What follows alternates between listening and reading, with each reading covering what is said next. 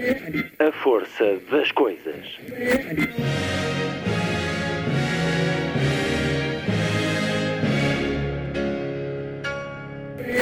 Welcome to the 109th last night of the proms.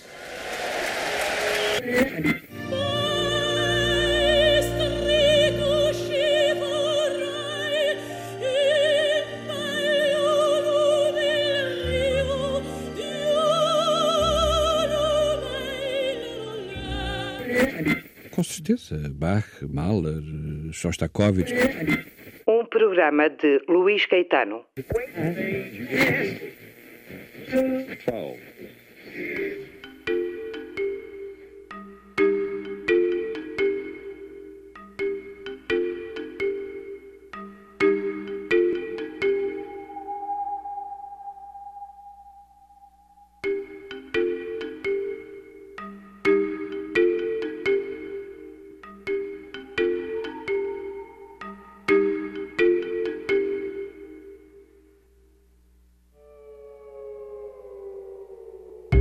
Começa esta quinta-feira, dia 10, e prolonga-se até dia 20.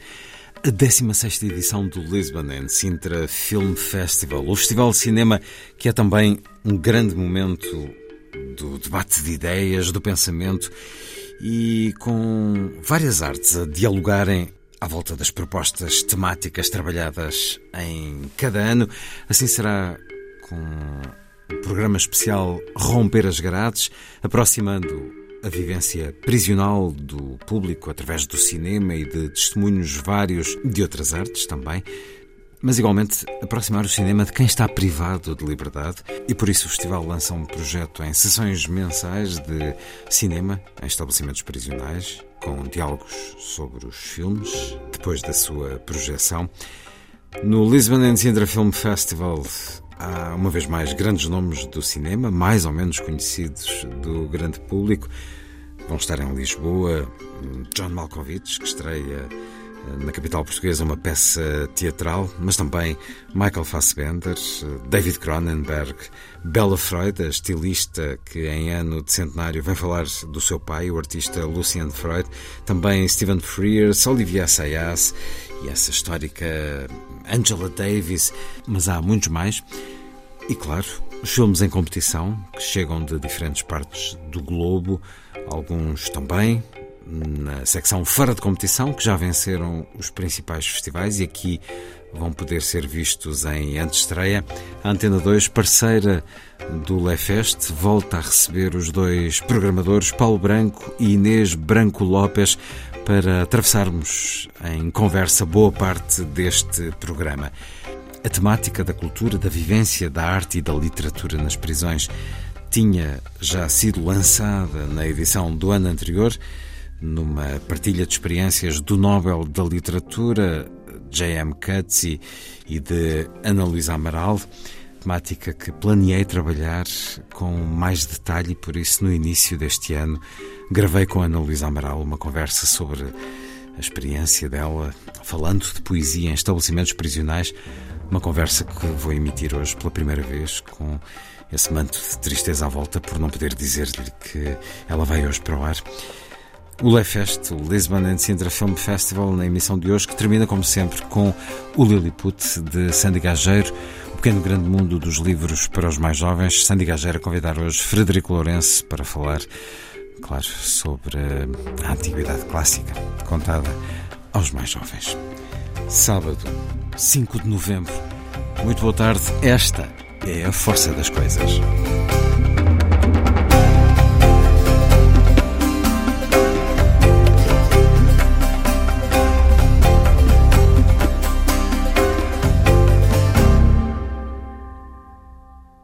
Still I Rise o poema de Maya Angelou, com a voz da poetisa e de um ensemble numa leitura carregada de rhythm and blues. You may write me down in history. You may write me down in history. With your bitter, twisted lies. With your bitter, twisted lies. You may trod me. You may trod me in the very dirt. But still like dust. Like dust I'll ride. Does my name upset you?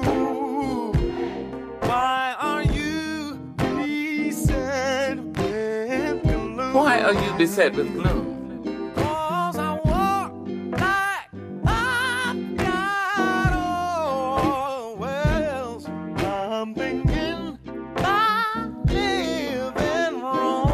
Just like moon. just like moon, and like sun, And like sun. with a certainty, With the certainty. of time, Just like hope just like hope, springing high. springing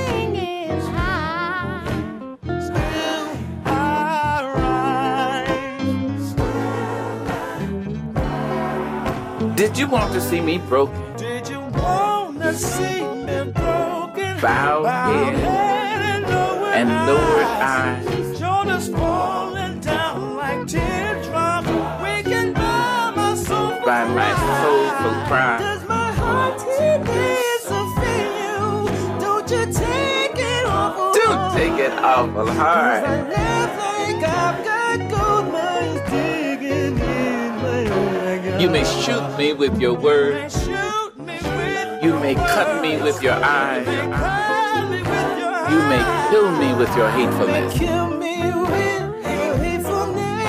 But still, like life, I'll rise.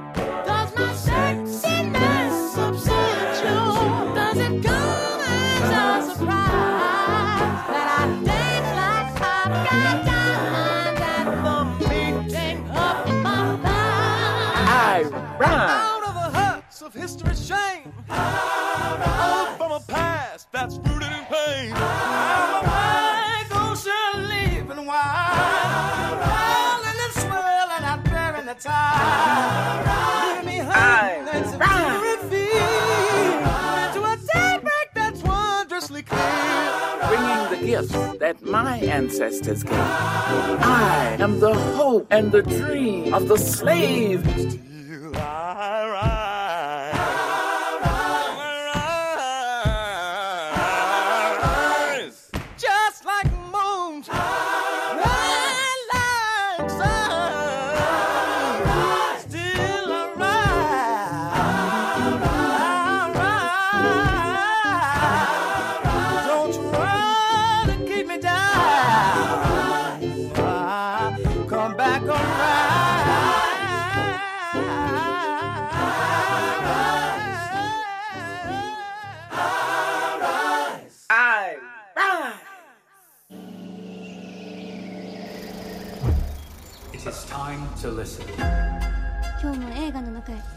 私が私であるために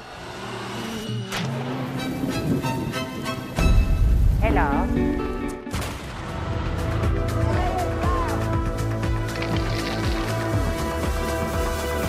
You have to expect that there are going to be such explosions. You have to expect things like that as reactions.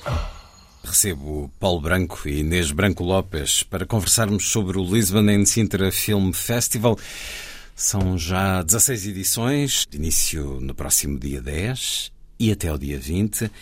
É um mar de propostas entre, naturalmente, o cinema, mas também a música, as artes plásticas e as conferências, os encontros de debate de pensamento. Há um grande cartaz que nos eh, traz filmes de diferentes pontos do globo na competição oficial deste Lefest.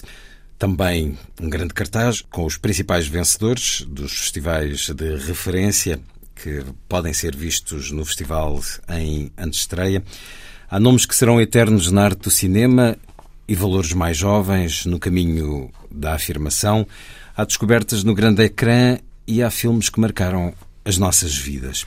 E há este debate de ideias que vai abrir portas às prisões, aquelas que estão em edifícios ou aquelas que existem na sociedade, por exemplo, na faixa de Gaza e esse mundo de prisões para conhecer, inclusive é com nomes históricos. Angela Davis, ela faz parte da história norte-americana dos últimos 50 anos.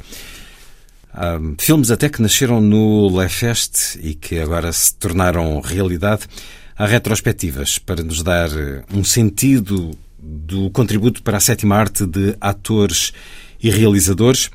Vamos à conversa. Paulo Branco, certamente cansado dos Não. preparativos eh, de algo tão monumental como é sempre o Leifest, mas com todos os problemas que vão acontecendo no mundo, o Leifest uh, continua. Aqui está ele, mais uma vez. Se o Vamos... mundo não tivesse problemas, talvez o Fest não existisse. É verdade, era como as prisões, como diz Angela Davis. Se o mundo fosse um lugar maravilhoso, não precisávamos de prisões e, portanto, o caminho é tornar o mundo um lugar maravilhoso. Muitas vezes ele é maravilhoso por causa da arte e por causa do cinema em particular. Vamos a este coração que é sempre a competição do Le Fest de Paulo Branco. Entre os filmes em competição encontramos novas vozes, como o iraniano Said Rustai, de quem estreou há não muito A Lei de Tiarão, e que tem aqui no filme Leila's Brothers, mas há também veteranos como Abel Ferrara, ou Sokorov, e o português Carlos Conceição, com a Nação Valente. Comecemos por falar eh, destes nomes e destes títulos que se destacam naturalmente na edição do Lisbon and Sintra Film Festival. Nós tentámos fazer, portanto, um equilíbrio entre nomes eh, praticamente desconhecidos eh, em Portugal ou pouco conhecidos, como, por exemplo, a Helena López Riera ou o outro filme iraniano do Vaid Davan, Behind the Wall, porque o Said Rustaev já é conhecido, porque realmente a Leiteirão teve uma, um impacto bastante grande em Portugal. Eh, misturar, portanto, estes, uh, estes realizadores também com realizadores uh, consagrados e que trazem-nos filmes mais particulares na obra deles, como é o Fairy Tale do Socorov ou o Padre Pio do, do Abel Ferrari e mesmo também o Poet, esse grande realizador uh, do Cazaquistão, Darizan Ormibaev, uh, realizador que já teve aqui há uns anos uma retrospectiva uhum. aqui no festival. E, portanto, tudo isto uh, penso que é um pouco a síntese de, do que nos surpreendeu este ano em termos cinematográficos. Com esta atenção a latitudes que, enfim, habitualmente vemos-las na vossa distribuição, mas não, não as vemos na, na, grande distribuição cinematográfica e aqui vamos de facto a outras culturas, a outros olhares, Sim, onde, onde e sobretudo valores, grandes valores de cinema. E nota-se, por exemplo, uma, uma força, uma, uma dinâmica num cinema que, que de, uma, de um país que teoricamente uh, deveria ter imensos problemas para existir, como é o Irão, não é que nos surpreende todos os anos. As pessoas esquecem-se ou não sabem que o Irão produz cerca de 150 filmes por ano e que muitos deles são são realmente êxitos comerciais uh, no próprio país, outros uh, conseguem também passar as fronteiras e conseguir realmente reconhecimento internacional, como tem acontecido. Outros dão entrada direta na cadeia, já agora que falamos ah, de Quase todos eles dão entrada a um momento ou outro na cadeia, mas depois, por vezes, uh, conseguem eh, depois continuar as suas obras, e, mas sabem perfeitamente que cada filme que fazem é um risco grande, não é? Porque, uh, porque uma obra artística é sempre qualquer coisa que uh, não gosta, uh, quer dizer, de quem os regimes uh, totalitários não gostam, portanto, ou raramente uh, aceitam quando, quando é uma verdadeira, quando, é um, quando é um verdadeiro filme, quer dizer, e não simplesmente um filme de encomenda, isso é, para estes realizadores, será sempre um risco.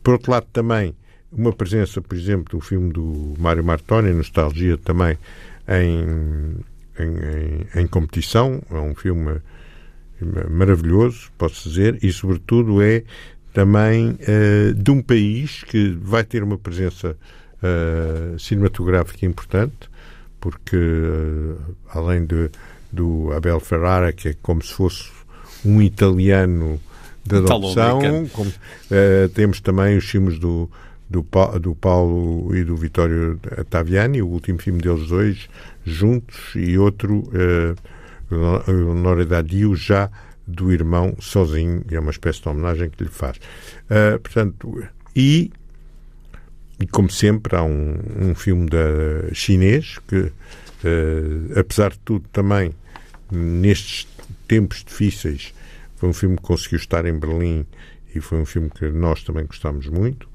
Portanto, há, se quiseres, uma. Return to Dust, no título em é, inglês. Return to Dust. Portanto, há, uh, se quiseres, um conjunto de filmes que uh, penso que são uma imagem do que gostamos e também do que pensamos que mais importante foi feito este ano uh, em termos cinematográficos, que não tenham ganho grandes prémios em grandes festivais, porque isso também é das, uma situação que, nesse sentido, não se faria quer dizer, não, não tinha sentido estar em competição aqui, porque já foram reconhecidos noutros grandes festivais. Sujeitos aos prémios de melhor filme do Leifest, ao grande prémio do júri João Bernardo da Costa e ao prémio especial do júri, melhor interpretação ou argumento ou fotografia, quem será o júri este ano, Paulo Branco?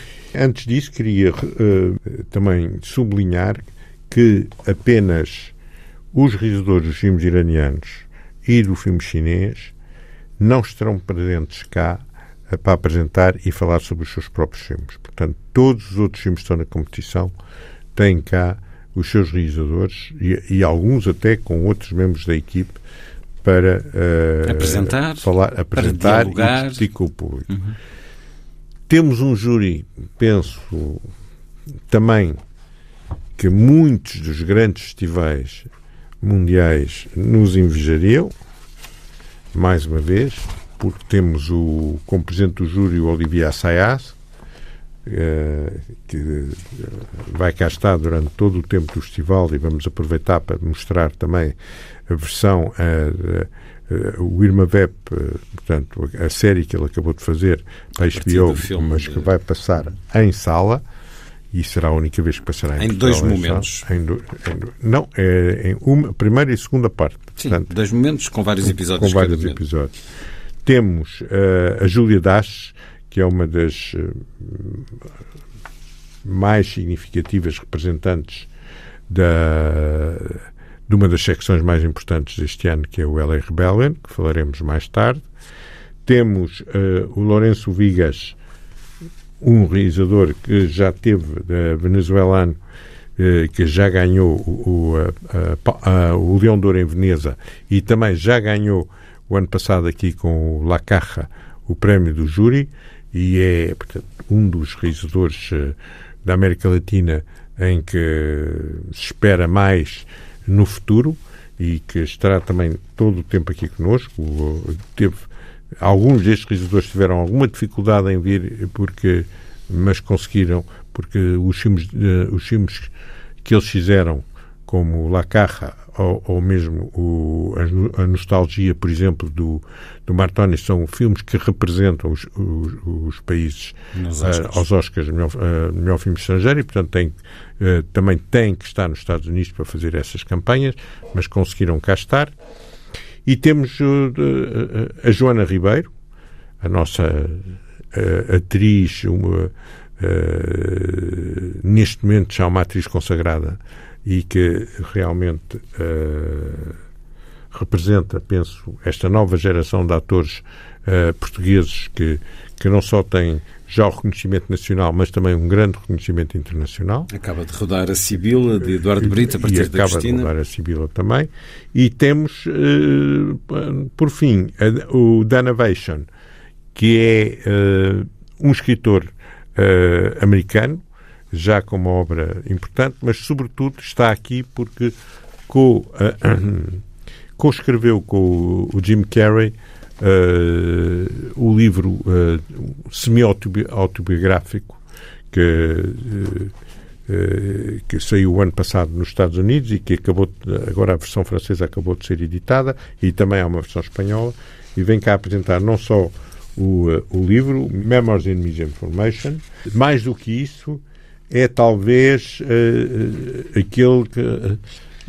A pessoa que melhor pode falar no, neste momento do, do, Jim Carrey ou porque é uma pessoa que está em contato com ele o tempo todo e que percebe essa, essa personalidade única, essa personalidade que, eh, como se diz em francês, que, é, que não é fácil de, de, de classificar, porque mais que um ator cómico, ele é um dos grandes, grandes, grandes personalidades do cinema em, em, em, nos Estados Unidos. Uh, todos os, os, filmes e as comédias que ele fez, há um tom que só um ator como ele pôde trazer, um tom autoral. Uh, é um verdadeiro autor e que também quando faz os filmes cómicos como os filmes dramáticos, não é? Tá, atinge uma dimensão que raros atores conseguem. É arrasador, mas é um, vezes, como no Homem na Lua. E é realmente ver. alguém que eh, deu uma dimensão à, à comédia americana que depois do Jerry Lewis uh, ninguém tinha dado. E é, penso que muitas vezes as pessoas passam ao lado da, daquele olhar agudo, aquela crítica permanente a uma pequena burguesia, uma middle class americana, quer dizer, e penso que é, era a altura de fazer uma grande homenagem a alguém que atravessa o cinema de uma maneira diferente dos outros e por isso eh, a presença do Dana Vation e esta retrospectiva é, para mim, um dos pontos altos do festival. No cartaz do Le Fest, Jim Carrey, com esta imagem do filme Despertar da Mente. Despertar mente. Jim Carrey, então, uma das propostas de descoberta... E eu gostaria que, que quem não conhece ou quem só viu os filmes... Eh, Pela primeira camada, um, porque ele é muito essa, o ator de camadas. Nós podemos ver a, a camada básica eh, do, do cómico, mas depois há muito ali ver, eh, por baixo. E, eh, e, eu acho que vamos ter a oportunidade, ainda por cima, com as conversas que vamos ter com o Danavation, de, de uma certa maneira, de tentar perceber um pouco melhor esta figura e, e realmente, inclusivamente, no, onde é que ele está neste momento. A gente chama-lhe uh, Jim Carrey. Será que ele existe? O tema, porque ele próprio no livro põe-se em questão e, uh, e ele próprio. Uh, Mito realidade? Uh, ele, ele próprio, quer dizer, uh, semeia, se quiser, algumas ratoeiras que fazem que, que de uma certa. que, que seja muito difícil se perceber a totalidade e a dimensão de, de, de, de, um, de alguém que na cinematografia, neste caso de Hollywood, consegue trazer esta, como é que se diz, esta disrupção, quer dizer, quase permanente, quer dizer, e que, e que inclusive houve cenas, quem viu Jim and Dandy poderá perceber isso, quem, quem viu a cena quando ele entregou um Oscar e que, e que, e que ele nem sequer tinha sido nomeado, uh, tudo isso são momentos que, marcantes, quer dizer, na indústria cinematográfica Hollywood e também uh, na maneira como penso eu, os filmes dele vão ficar uh, como filmes de, de, marcantes de toda uma época de um determinado tipo de cinema americano. Doze filmes uh, com Jim Carrey para ver no grande ecrã, no Lisbon and Sintra Film Festival, sob esse mote, Jim Carrey, mito ou realidade, é uma das grandes homenagens e um dos olhares vastos a um ator com essas diferentes camadas. Então atravessamos um pouco dos filmes em competição, com uh, tudo o que há para ir descobrindo também sobre eles, e mais uma vez uh, o reafirmo, há sempre um sítio da internet muito bem preparado, com diferentes lugares uh, referentes a cada filme, em que poderemos ler sobre eles, ver o trailer e depois partirmos para a nossa própria pesquisa de forma a construir um mapa, a desenhar um mapa dos filmes que podemos, queremos ver no Lisbon and Sintra Film Festival. Esses são, para a maior parte de nós, eh, descobertas, os filmes em competição. Depois há os filmes eh, fora de competição, que trazem alguns dos eh, consagrados já em festivais um pouco por todo o mundo. E há esse momento inicial do Le Fest com um homem que faz parte deste festival desde há muito, David Cronenberg, com o muito esperado Crimes of the Future. É um cineasta que eu já vi no Le Fest a viver o festival pelo cinema, pela música, pelo debate de ideias também. Ele vai estar, uma vez mais, em Lisboa. É um cineasta que, na sua opinião, Paulo Branco, continua a reinventar-se em termos de, de um imaginário visceral? E, é um cineasta com, quer dizer, com uma, uma, uma, visão muito, muito, muito específica, que inimitável, quer dizer, e, uh, e com uma obra cinematográfica de uma invenção permanente, como eu, eu tive, uh, que é o privilégio de poder colaborar na produção de um deles, tendo produzido o Cosmópolis, uh, mas Crimes of the, of the Future é, é um filme que para ele eh, de uma certa maneira, quando esteve aqui no festival há, há três anos, uh, era um filme que era quase impossível que pudesse existir, no sentido em que ele, quando veio, por dramas pessoais que tinha atravessado, uh, tinha dado praticamente por encerrada a sua carreira de cineasta e dizendo que se, se iria dedicar à escrita, mas curiosamente a, a sua passagem aqui no festival e a sua permanência aqui, ele foi presidente do júri,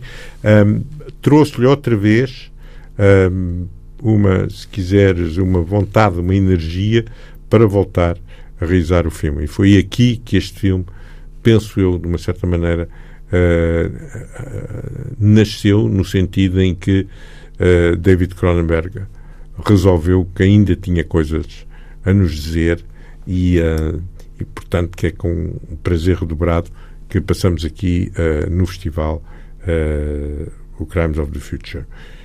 também, curiosamente, é o filme de, de, abertura, curiosamente, o filme de encerramento também é um filme em que o festival teve na origem, na gênese do projeto, porque a Laura Patras e a Nan Golding conheceram-se aqui durante o festival penso que de 2014 ou 2015, já não me lembro. Uh, Nana era presidente do júri, a Laura estava cá para uh, defender na altura o, o Julian Assange e, o, e, e, apresentar, penso eu, o Citizen 4, não sei se foi nesse ano, já não me lembro, mas Uh, o que eu sei é que foi aqui que eles conheceram, ainda foi em Cascais, ainda foi no Estoril, e uh, lembro-me perfeitamente das discussões uh, acesas que tinham as duas, porque tinham pontos de vista diferentes sobre, sobre a vida e sobre a relação com alguns temas que na altura foram abordados e Uh, entre eles o próprio personagem do Julian Assange, e, mas aqui nasceu, se quiseres, uma, uma amizade e uma confiança entre elas que levou depois a esta colaboração que uh, fez uh, que fizessem o filme que vai, portanto, fechar aqui em Sintra no dia 19 o festival. Portanto, um, um, festival também é para isso. Festival de, recebeu o Leão Douro no Festival de Veneza. E que foi o Leão Douro no Festival de Veneza. Portanto, é um, ela própria, ela referiu, a, ela referiu, a Nan Golding referiu nas, nas, entrevistas isto mesmo, onde é que nasceu este projeto. Portanto, a, a, um festival também é, é, um pouco isso, é pôr as pessoas em, em, em confronto, pôr as, as, ideias em confronto, pôr as pessoas uh, a discutir uh, os convidados a discutir e daí muitas vezes há, uh, produz, quer dizer, uh, algo que escapa ao próprio festival. E neste caso o festival está a recuperá-los, mas, mas independentemente disso é, é, é, já não é a primeira vez que isto acontece e é uma das coisas que nos, que nos agrada particularmente. É, é que realmente eles também tenham um espaço não só de, estar a falar com o público, com os espectadores, com a comunicação social, mas também entre eles. Também que entre eles possa realmente haver essa troca de ideias que é extremamente importante entre personalidades uh, como aquelas que a gente traz. Esse diálogo aberto foi algo que o Paulo Branco sublinhou na apresentação desta edição do Le Fest, o diálogo aberto entre os diferentes convidados, mas também com o público. Não é, não é habitual e não é habitual não só nos festivais de cinema, como tendo vindo agora da Feira de Frankfurt, da Feira do Livro, há uma tendência desagradável de se proteger eh, os convidados como se eh, um pequeno diálogo ou, ou uma assinatura fossem uma ameaça. Isso não acontece de todo no Lefest, não há seguranças uh, para. Mas, bem, enfim, não é, isto também não é um convite a uma intromissão abusiva, mas sim a uma disponibilização daqueles que não, é, estão presentes. Só tem sentido um festival destes se houver essa, esse espaço de liberdade e de contacto. É lógico que há sempre há limites, porque. Há os limites do bom gosto, do bom senso, da educação. Do bom senso, isso tudo. E por vezes, às vezes, perdem-se esses limites. Mas, mas. E depois é também um ponto de encontro de pessoas que, por vezes, se afastam durante anos e que se encontram aqui. Eu vou dar o exemplo, uh, aproveitando a. Uh, a estadia do John Malkovich aqui, porque vem fazer a, a estreia mundial da sua nova peça de teatro. Uh, convidei também o Steven Frias, porque havia a possibilidade de fazermos a antestreia do, do último filme dele, Lost King, e a Bella Freud, porque são pessoas próximas, mas que também, pelas suas vidas uh, profissionais, uh, passam anos sem se encontrarem. E então vai ser também um momento em que eles vão se todos encontrar aqui e vai-se fazer não só. vão, assistir, vão assistir a à estreia da peça do, do Malkovich, como ao mesmo tempo haverá uma conversa com Bela Freud sobre o, o seu pai, o Luciano Freud, Freud, que é os 100 anos, e seguramente estarão lá também tanto o, o John como o Steven, como aproveitando também uh, uma conversa com o Steven, portanto, uh, uh, com, com o John. Portanto, há uma espécie de, de, de, circulação não só entre eles e outras pessoas que vêm com eles, não é? Uh, para eles próprios fazerem o ponto onde é que andam, o que é que estão, o que é que estão a fazer e quando é que se vão reencontrar isto tudo. E dizerem uh, que teremos sempre o, Lisboa. O festival é também e, e, o festival passou a ser uh, um ponto de referência para muita gente, não é? Quer dizer, o Sukrov é a terceira vez que cá vem, o, o, a, o Ferrara é a quarta vez que cá vem, e, mas esta vontade de voltarem e aqueles que ainda não vieram também, ao ouvir falar, gostavam tem esta uh, esta disponibilidade para vir, e como o Olivier Assayas, que estava desejando de, de, vir cá e é a primeira vez que vem, e apesar de eu conhecer bem, também é a 16 edição, para é só a 16 que, que ele teve aqui também. Há, há, há, outros, e depois também há aqueles que, pelo Leifest ou não, uh, também têm em Lisboa já casa, não é? São, a cidade é já casa para eles. Pois. Temos aqui alguns que basicamente vão descer a rua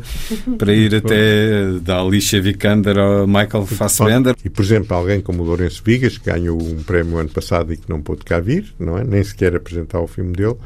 Este ano aproveitou também estar num ano, não sei se sabático ou não, para, vir cá passar os 10 dias e estar cá durante o festival e momentos mais calmos. mais calmos. A seleção oficial fora de competição tem vários títulos muito tentadores. Hum, já que falámos de reinvenção, a propósito do David Cronenberg, há também o polaco Jerzy Skolimowski e o seu IO, Sim, o prémio do júri em Cannes. É um, é um, é um filme que acompanha é um burro. Das das referências do festival. Já cá, já cá esteve, já, já teve retrospectivas. Já foi, também já teve no júri, não? Uh, e cá está.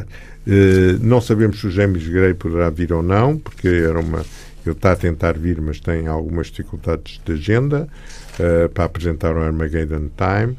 E. Um, e pronto, é mais uma série de, de, de filmes que Paul são Schrader, daqueles... Master Gardeners, uh, o romeno Christian Munju uh, uh, Stephen Frears, já o referiu há pouco. Portanto, há um conjunto de filmes que andaram nos festivais internacionais, alguns deles já estrearam, outros não. Em Portugal não, logicamente é a primeira vez, mas, mas que ganharam a maior parte dos prémios e, e é a maneira de também o nosso público os descobrir e, uh, e sobretudo, com nós nisso temos algum cuidado, uh, projetados uh, em, condições ideais uh, que muitas vezes depois não se consegue encontrar no, nos multiplexes. Uma das nossas prioridades é que os filmes possam ser vistos nas melhores condições.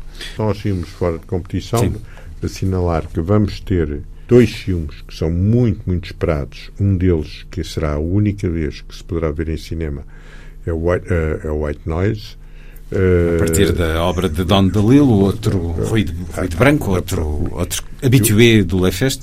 E o, o The Whale, que foi o filme que mais foi falado no Festival de Veneza, do uhum. Darren Aronofsky, e também uh, o Vadiu, do, que é a primeira mundial do filme do Simão Caiate. Uh, portanto, um filme português também no meio destas, uh, desta seleção.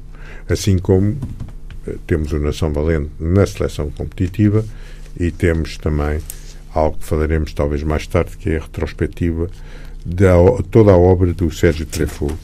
Uh, uma obra multifacetada, de, muito com, entre documentários, pequenas ficções uh, e, e, sobretudo, a última obra dele que teve presente em Veneza, que, ele filmou no Iraque, que é, penso, um dos filmes importantes da cinematografia portuguesa deste ano. Já vamos voltar a mais destaques dessas uh, diferentes áreas do Lisbon and Sintra Film Festival. Antes, Inês Branco Lopes, uh, bem-vinda uma vez mais também. Para a maior parte de nós, a ideia do que é uh, estar preso, do que é uma prisão, chega-nos através do cinema. Vimos centenas de filmes, se calhar, sobre a vida nas prisões. A vida nas prisões já tinha sido eh, abordado ano passado, com a presença do Nobel da Literatura Sul-Africano, John Maxwell Coetzee, J.M. Coetzee, numa conversa que pude assistir consigo, com Coetzee e com Ana Luísa Amaral, dar também o seu testemunho sobre a experiência de falar de poesia nas prisões. Coetzee sobre uma experiência muito particular que teve na Argentina, onde a encontrou assim, onde se cruzar, assim, do nada. Vamos recuar esse momento há um ano, no Cinema Nimas em Lisboa, uma manhã de sábado, creio, onde e Ana Luísa Amaral e Inês Branco Lopes falaram uh, sobre a cultura nas prisões. Vamos, vamos ouvir Katz neste breve excerto. What the inmates appreciated was that there were people coming in from outside who would who were prepared to listen to them and listen to what they had to say and listen to what they had been writing. It was not great literature that they produced, but, uh, you know, so what? The importance, uh, I think, was more to their morale, to their spirit, uh, to the sense that they still belonged to the world, that they weren't uh, shut up forever in this terrible smelling uh, penitentiary in, in San Martin. Cutty, num certo do testemunho que deu no Cinema Nimas o ano passado, durante o Le Fest, sobre hum, essa presença dele anual numa prisão argentina em que presos preparavam, tinham encontros à volta de poesia, à volta da escrita, e ele aqui dizer que era isso que eles queriam, era que alguém de fora olhasse, escutasse, lesse aquilo que eles escreviam, sentisse, fizesse com que eles se sentissem ainda a pertencer ao mundo. É o silêncio que grita, ou Le silence qui crie, um livro bilingue com o prefácio de Coetzee, texto também uh, seu, e algum do trabalho desses prisioneiros argentinos. Como é que se encontrou com um Nobel da Literatura numa prisão argentina como foi esse encontro ano passado Absurdo. aqui e, e até e, e, e porque é que isso desaguou nesta temática tão forte, tão trabalhada que será este ano, a de romper as grades, temática das prisões no cinema uh, e não só. O encontro com o Coetzee na prisão Argentina foi totalmente absurdo e inesperado. Eu já tinha conhecido o Coetzee cá durante o festival há, há vários anos, mas tínhamos coincidido, mas também não conhecia muito bem.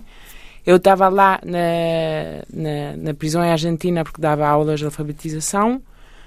E, hum, Estamos a falar de uma prisão hum, nos arredores de Buenos Aires? É isso. Uh, máxima, de uma prisão de máxima seguridade, uh, construída em cima de uma Lixeira. Lixeira, é por isso também que o Coetzee fala do, do cheiro hum. na prisão, porque é muito, é, infelizmente, significativo, porque durante o verão, pode imaginar... Eh, Sim os cheiros que aparecem, também uma prisão onde não havia água, ainda não há água potável e todas essas situações. Então era uma, um espaço. Mas nesse espaço horrível existe, existe, existe ainda como um espaço muito como um oásis, que é uma universidade dentro da prisão que foi criada em 2006, acho eu, pela iniciativa dos reclusos que uh, lutaram pelo direito à educação.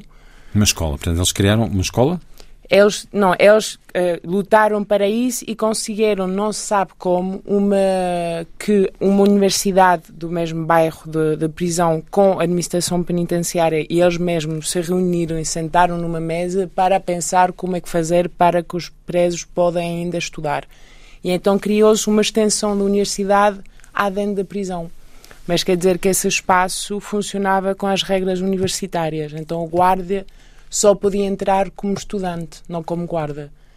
E então era a carreira de Sociologia e havia tantos os presos como os guardas podiam assistir às aulas, professores da universidade que vinham e entravam lá na prisão. E depois havia também uh, workshops, ateliê, que eram organizados pelos reclusos para os outros reclusos que não podiam ir à universidade porque não tinham um nível académico. E todo esse espaço era autogestionado o que é um, um, um bastante único. Nunca vi, nunca ouvi de algo uh, semelhante, porque fazia uma, uma havia uma autoajuda e uma, um empoderamento muito muito forte.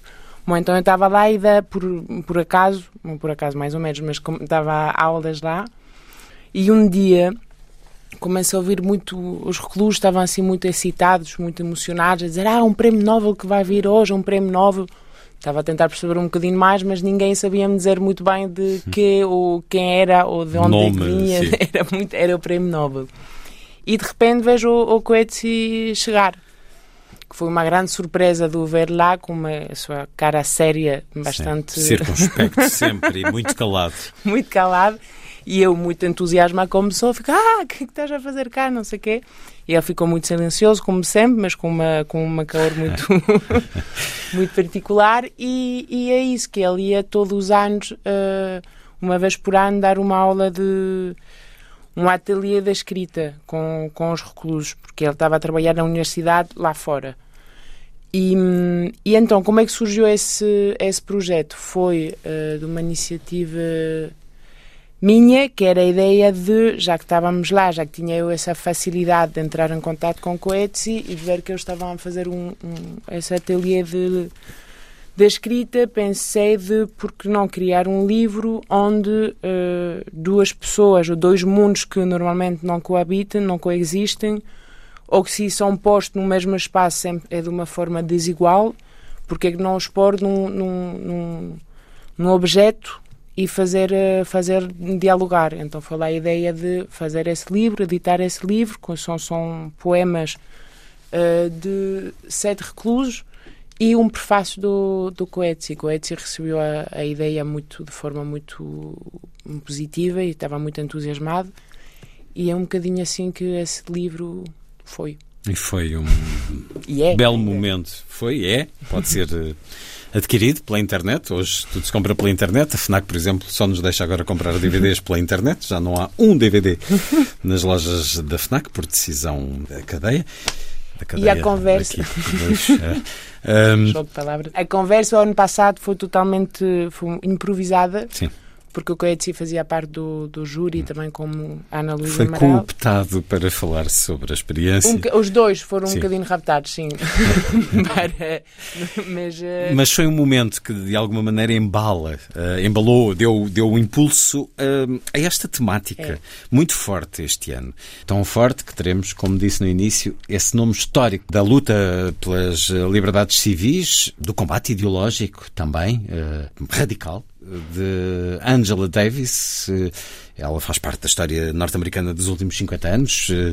Ela conheceu a prisão, ela foi uma das 10 dos 10 mais procurados do FBI a certa altura por causa de um crime que aconteceu creio com os Panteras Negras, a que ela pertencia. Uma mulher que está publicada no nosso país. Aliás, o livro mais recente dela, publicado pela Antígona, é justamente a pergunta se fazem sentido as prisões e é essa temática que vai também ser discutida neste ciclo Romper as Grades. Há esse conhecimento que nós temos das prisões através do cinema.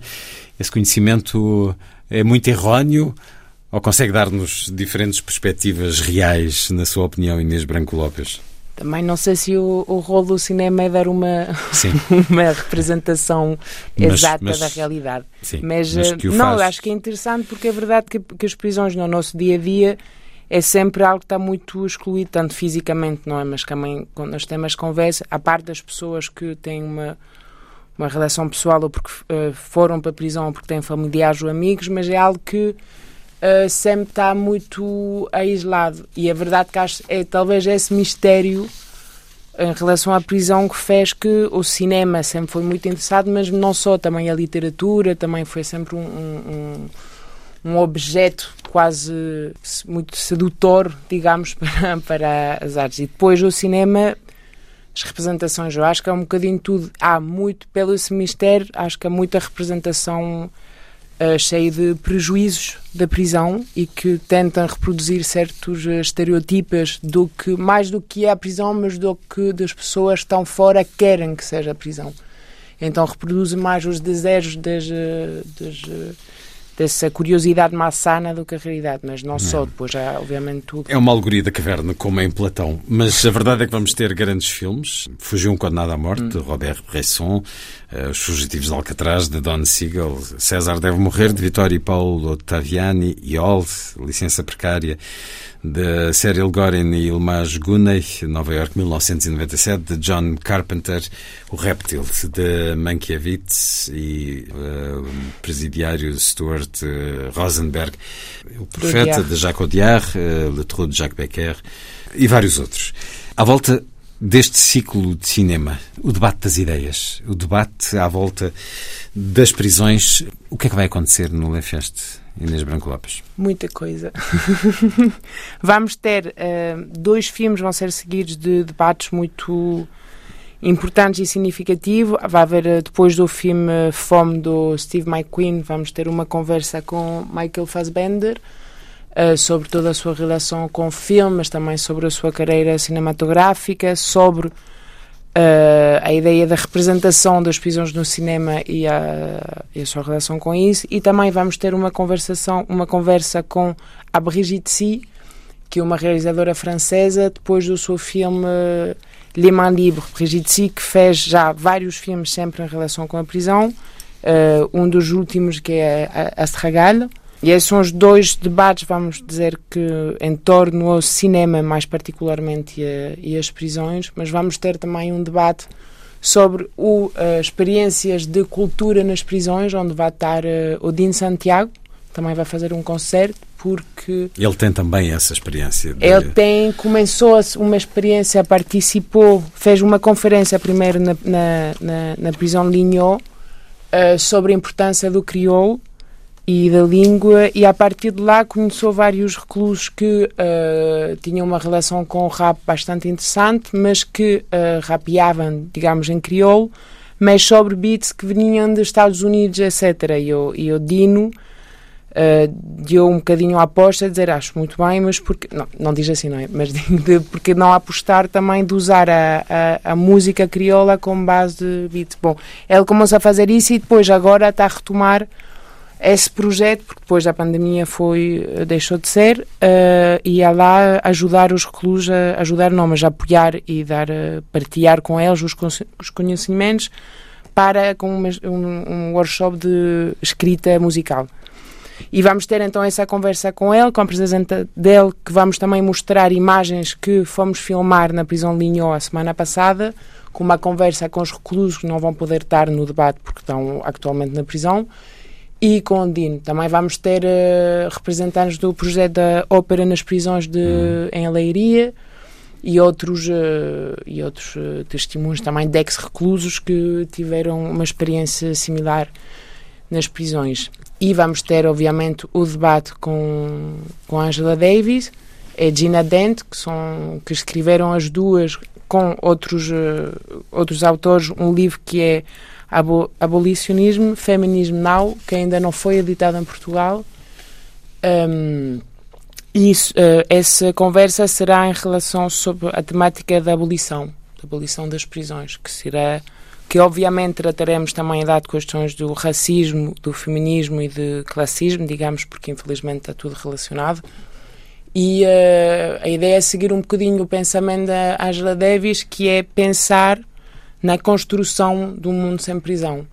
E como a prisão, pode-se dizer que aí se reflete todo o problema da nossa sociedade atual, e a ideia é como construir uma sociedade que, na qual se pode viver uh, sem, sem prisão. E para isso é uh, começar a trabalhar e há sobre todas as questões de racismo, de sim. questões de género. A, a, a, situação das projeções e todo o trabalho que vamos fazer na, nas cadeias, tanto do Linhal ah, sim, ainda duas coisas. Sim, vai haver também um debate sobre uh, a faixa de Gaza, porque consideramos que um, a situação em Gaza funciona estratégias de controle uh, colonial que existem na faixa de Gaza são similares ou quase iguais. A faixa de Gaza que... é como uma gigantesca prisão. É isso. e vai estar cá está... até assumindo essa vertente de, das artes plásticas que o Lefest sempre tem, a artista palestiniana Malak Matar, ela que cresceu na faixa de Gaza, viu muita gente a ser morta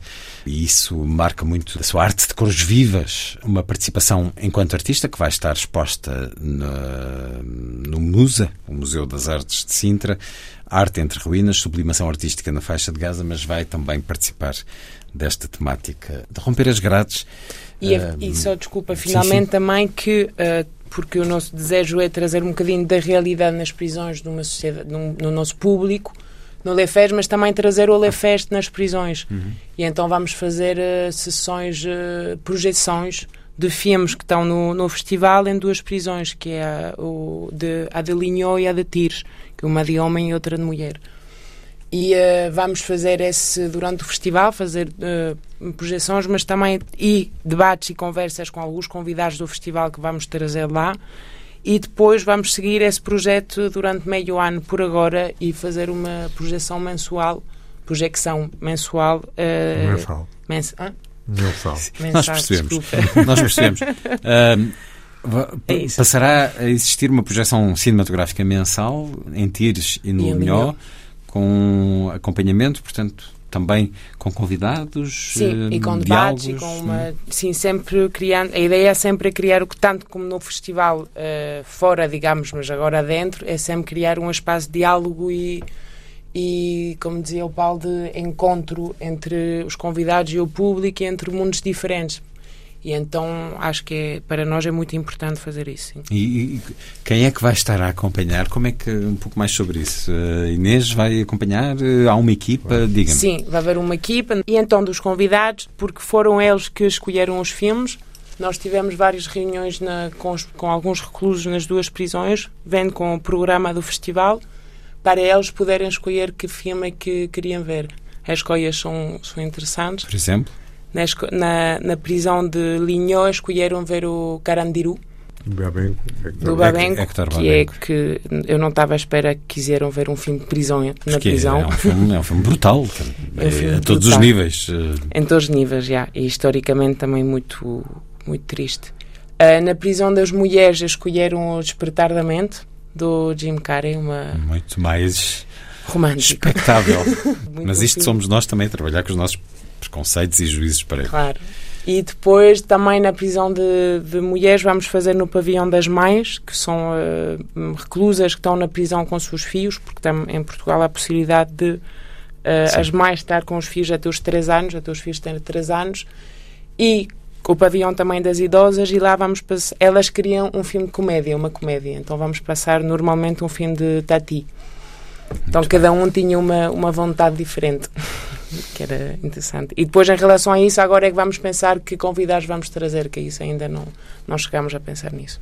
É um projeto de intimidade, de descoberta e de relação com a arte de quem está uh, fechado uh, numa prisão, mas de qualquer forma Será muito, muito interessante conversar sobre os resultados dessa experiência cadenciada, uma experiência que existe e vai estar uh, testemunhada nestes encontros. Existe a nível da dança, da, da ópera, da literatura. Uh, o ano passado, tanto Katzi como Ana Luísa Amaral testemunhavam essas, essa entrada, e no caso da Ana Luísa, a conversa que está inédita ainda na transmissão radiofónica, mas era uma prisão uh, para presos muito de, de, de, caráter muito especial, muito grave.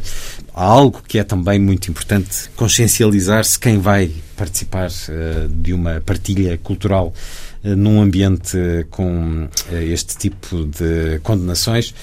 Bom, eh, será certamente um momento histórico eh, na edição deste ano e da história do Lefest. Esta conversa de Angela Davis e Gina Dent, elas eh, vêm as duas da UCLA.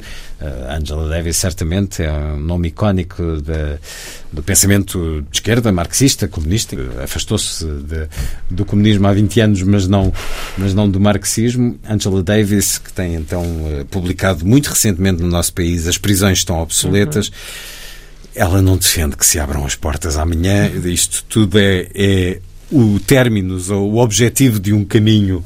Poderá ser utópico ou não.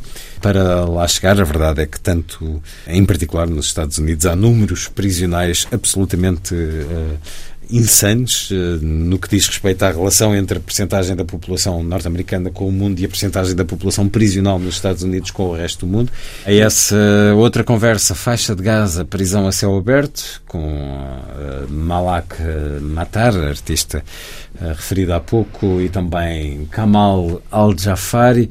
Será no Centro Olga Cadaval, dia 16 de novembro, às 20h30. Que antes da conversa vamos passar um, um filme que o Kamal realizou que chama-se The Roof, que é uh, também em relação à, sua própria experiência que teve numa prisão, porque ele foi uh, encarcerado também.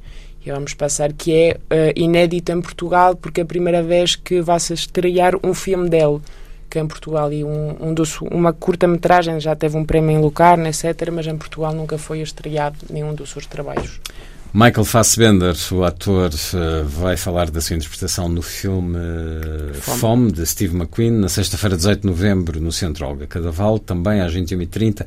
A Cultura nas Prisões, Testemunhos com Dino de Santiago, Felipe Neves, o projeto Ópera nas Prisões, Casota Collective e outros convidados, seguido da exibição de filmagens inéditas que fizeram há poucos dias eh, nas prisões. Será também no Centro Olga Cadaval, no sábado 19 de novembro. Mais uma vez, a internet é extraordinariamente útil para nos guiarmos nas propostas do Lefest. Vamos voltar a outras propostas antes de regressarmos também uh, àquilo que está mais sobre a intendência de Inês Branco Lopes. Vamos às retrospectivas que ainda não destacamos em particular. Paulo Branco. Comecemos pelo Sérgio Treffaut, uma retrospectiva de um autor que nos tem dado a conhecer melhor a nós próprios, portugueses. Sim. Ou como dizem Inês, o cinema não tem que dar realidade absolutamente nenhuma. Não, é realmente um, alguém que através dos seus comentários consegue fazer descobrir coisas nos portugueses e não só nos brasileiros. Documentários, ah? fi, documentários ficcionados, não é? Ficcionados, muitas vezes. E, e, acho que era a altura também de fazer uma espécie de uma do balanço de, de tudo o que ele já fez, hum. e, aproveitando, portanto, este último filme que é realmente surpreendente e que é diferente também do que ele tem feito até agora, que isto é uma ficção absoluta, mas partindo de materiais reais, como ele filmou no, no Iraque, uh, no Cairo, a história de uma ficcionada de uma de uma mulher, de um judaísta, de uma de uma jovem, muito jovem mulher de um judaísta, neste caso portuguesa, e uh, e depois da queda do Estado Islâmico, realmente a situação em que eles estão, em que elas estão, que é uma situação que ainda não está desbloqueada. Em França começaram a desbloquear, porque estavam. ninguém as queria, nem lá, nem cá, e sobretudo elas, muitas delas tinham uh, filhos muito jovens, e portanto o filme é uma ficção chamada A Noiva, a, a partir desse, uh, desse contexto. Uh, fora isso, as outras retrospectivas já falámos, do Jim Carrey, portanto é talvez a aquela mais, eh, mais, como é que se diz, mais mediática, se pode mais dizer. marcante. Vamos Ah. ter aqui O Homem na Lua, The Truman Show, O Melga, O Mentiroso Compulsivo, Ace Ventura, A Máscara, O Despertar da Mente, Ela, Eu e o Outro, Doidos à Solta, Grinch ou o Bruce Almighty, é o Bruce Todo-Poderoso. E depois temos uma que para nós é aquela que é, hum, podemos dizer, mais ligada à, à memória do cinema e não só, à história do cinema e à importância uh, de um movimento na história do cinema e, sobretudo, é, e isso passa a palavra à Inês, é uma ideia dela, é um trabalho dela e também do António Costa. uh, Estamos a a falar da LA Rebellion. ela é Rebellion. Portanto, é, e penso que ela, melhor que eu, falará da importância desse, desse movimento, dos cineastas que vão cá estar, que isso é que é importante. Então vamos a isso. Inês, eh, LA Rebellion é Só um uma pedaço. coisinha, Sim. de- do que o cinema não tem que representar a realidade. Eu Ah. acho que não tem, mas tem uma responsabilidade na mesma em relação ao que quer transmitir ao público. Era só isso. Naturalmente. LA Rebellion, temos aqui um pedaço de história também feito de cinema e dentro da história do cinema, apresente-nos esta retrospectiva. Então, esta retrospectiva que é, estamos, eh, foi um trabalho bastante importante também com Denis Rousseff, que é um, um crítico russo que já há, vários, há cinco anos trabalha no festival. com Os quem- encontros de Paulo Branco na Sibéria, basicamente. É isso. e que eh, foi graças a ele que eu, sobretudo, conheci o, o movimento do El Rebellion. Já tínhamos passado alguns filmes no festival, que é eh, um movimento revolucionário, eh, acho, acho, e não sou a única a achar isso, eh, na história do cinema. Nasceu nos anos 60 em, em Estados Unidos, em Los Angeles, mais particularmente na Escola de Cinema da UCLA e foi no, na, numa altura, num contexto histórico muito um ambiente de luta pelos direitos civis, onde estava tudo impregnado pelas palavras do Angela Davis, do Malcolm X e todos esses eh, movimentos, de uma forma positiva, mas também muito negativa, porque o contexto era, era terrível, ainda é. E então, nessa escola do UCLA, foi um encontro entre vários realizadores racializados, que era eh, tanto afrodescendentes como também eh, asiáticos, o outro, que se reuniram e que decidiram de uma certa forma eh, se propor de fazer um cinema, de usar do médium do cinema, eh, mas adaptado às suas realidades, não só às suas realidades eh, Socioculturais, Socioculturais históricas. É, uma, é a narrativa contada por quem não tinha voz até ali. é uma narrativa, mas também uma estética, que acho que isso é algo, é por isso que o LA Rebellion sempre tende a dizer que uma revolução também é estética, não é? Porque é mesmo usar o... e aí nota-se toda a, a grandeza do, do, do sétimo arte, do cinema, que é tanto eh, conta uma narrativa, mas de uma certa forma e com uma estética, uma estética particular. E eh, muitas, vezes, eh, muitas vezes a história e a estética representam uma homogeneidade que, nesse caso, estavam a combater uma homogeneidade branca, não é? Que era dessa sociedade, e romper com esse cinema influenciado pela Hol- Hollywood. E então criaram, eh, de uma certa forma, criou-se naturalmente, acho, esse coletivo, que foi depois, por outras pessoas ex- externas, chamado LR Rebellion, que não foi uma, tanto uma decisão suas. Ahm, e eh, foram quase 20 anos de, de, de diretores e de realizadores que fi- fizeram cinema. E então é, há uma que é bastante incrível cada um dos realizadores tem um mundo próprio, ou seja, não há uma homogeneidade nesse São nesse diferentes coletivo. assinaturas eh, com diferentes eh, São universos totalmente diferentes, histórias estéticas eh, bastante incríveis e, e é eh, na Europa é, vai ser a retrospectiva mais eh, mais Larga. abrangente, mais Completa.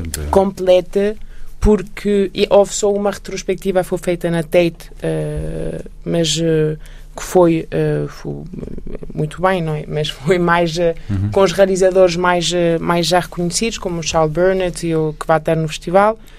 Mas este ano, nesta retrospectiva, tentamos realmente representar os, os filmes, de, o máximo de realizadores possíveis, porque acho que temos uns uh, 10 realizadores que vão estar presentes. E também temos uma, uma exposição. Uma exposição no, também no Musa, no também Museu no de. Arte de Sintra. Que foi feita, trabalhada com Ben Caldwell, que é um bocadinho uma viagem histórica uh, e explicativa do LR Rebellion, desde o ponto de partida uh, contextual, que é tudo o que tinha dito a Ângela, uh, Malcolm X, etc., até o que é hoje em dia, porque depois do LR Rebellion Uh, cada realizador seguiu traba a trabalhar e muitos ainda uh, colaborar, uh, colaboraram em projetos como o Ben Calvin, por exemplo, em Los Angeles.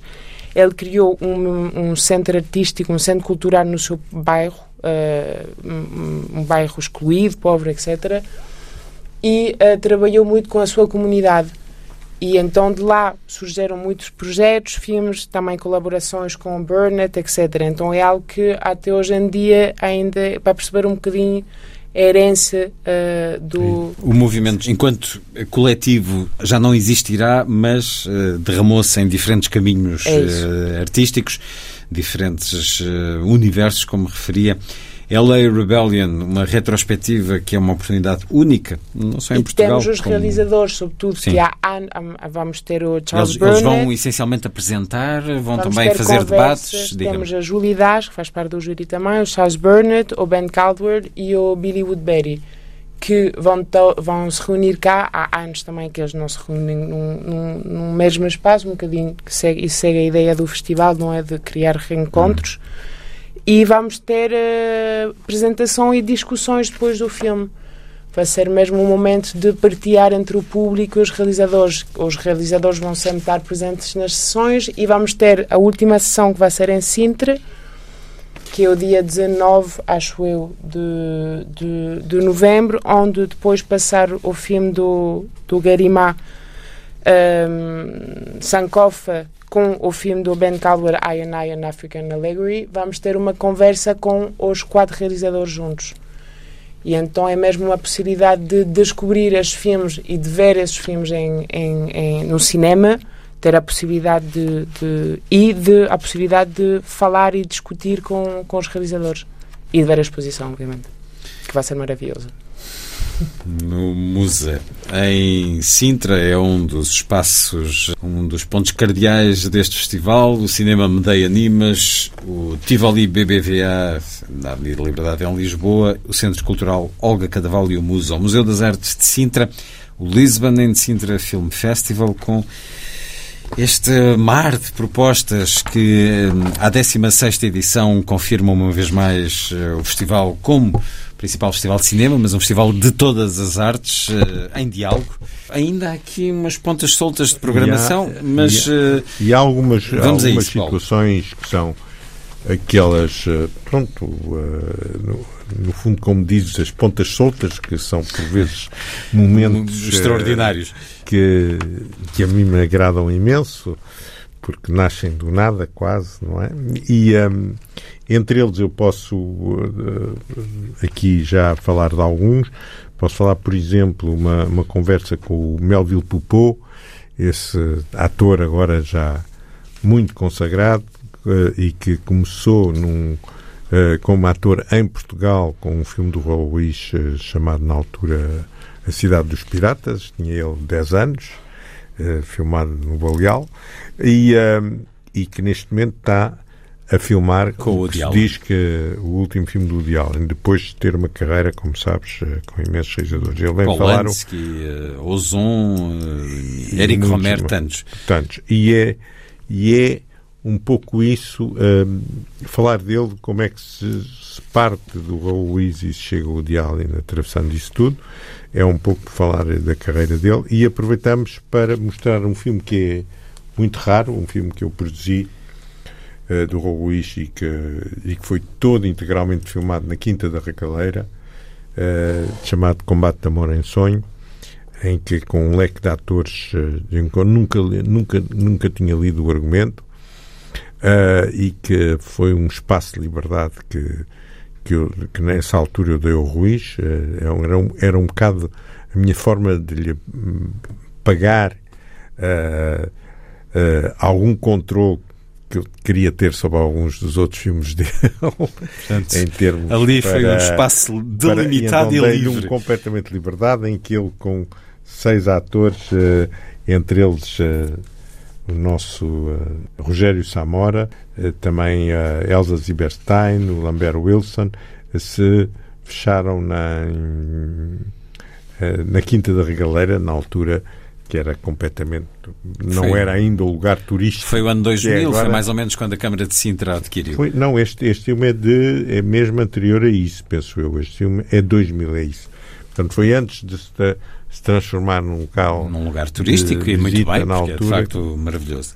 E depois, nesse sentido, também vamos ter cá um dos eh, principais arquitetos. eh, eh, A arquitetura é também tema este ano. porque É o Rudi Ricciotti. O Rudi Ricciotti devia ter sido parte do júri, mas não pôde porque não, não, não conseguiu disponibilizar eh, Os 10 dias. os 10 dias. E então aproveitamos, mas queria muito cá vir, e então vamos fazer uma conversa sobre, eh, sobre a visão muito particular que ele tem da, eh, sobre a arquitetura contemporânea. Ele, é, ele foi o arquiteto do Mussem eh, de Marselha, que é um dos museus mais icónicos neste momento dos últimos anos em termos arquiteturais. Tem uma visão muito, muito polémica e muito pessoal. É um grande defensor do botão, por exemplo, na arquitetura.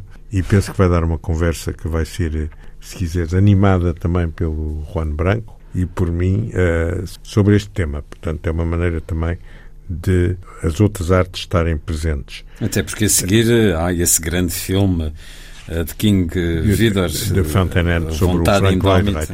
Ele vai também mostrar o Rudy Ricciotti muito alguns slides e algum do, trabalho dele e portanto vamos vamos cá ter vamos ter o John Malkovich como eu já disse numa conversa aproveitando eh, a sua saber onde é que ele está neste momento, os projetos que ainda o entusiasmam, alguém com uma carreira como a que ele tem, o que é que o entusiasma ainda na vida a descobrir, porque é alguém sempre que, que o que faz é por alguma razão e não só por, eh, por questões financeiras, perceber o que é que, o que é que lhe interessa e, sobretudo, ele tinha uma relação absolutamente extraordinária com o Raul Luís, que começou com o tempo reencontrado, a adaptação do Proust e aproveitando ser mais um aniversário da o centenário da Recherche, vamos passar, eh, quer dizer, o tempo reencontrado em que ele tem faz um Baron de Charles absolutamente eh,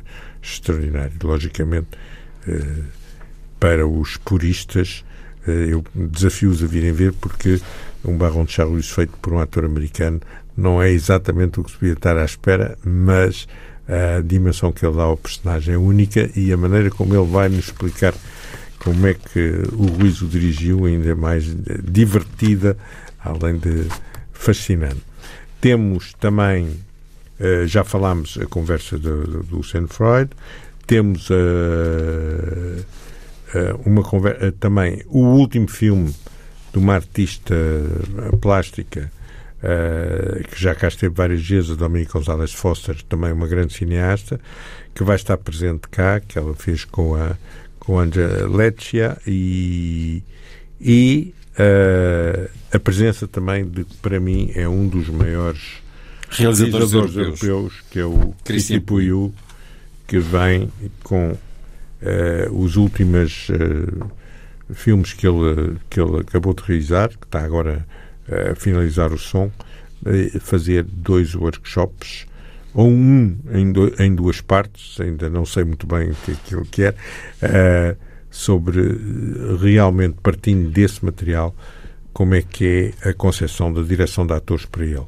E quem conhece a obra dele e quem viu, por exemplo, o Malm Croc ou quem viu eh, Filme que o Paulo Branco considera o melhor do ano passado, certo? eu, para mim, é um dos grandes filmes dos últimos anos. E não é só isso, todos os atores que viram esse filme ficaram absolutamente fascinados. A Isabelle Huppert, quando viu o Malm Croc, ela ficou absolutamente fascinada com, com a maneira como ele dirige os atores. Portanto, e é, penso que é isso que é importante, é para isso que ele vem cá este ano, é para poder partilhar connosco a, como é que ele obtém eh, dos atores aquilo que depois vemos no ecrã. Portanto, é mais uma das conversas. Estas são as que estão eh, previstas, ainda há outras que estamos e que organizaremos à medida que vamos percebendo qual é a disponibilidade dos, dos nossos convidados. Portanto, também há um lado de improvisação, também connosco. Encontrá-los bem dispostos. E, e, bem, e tem ainda. Porque também falar mal, ainda, sem vontade ainda, também não como ainda tenho, infelizmente, um espaço a preencher um dia no Tivoli, porque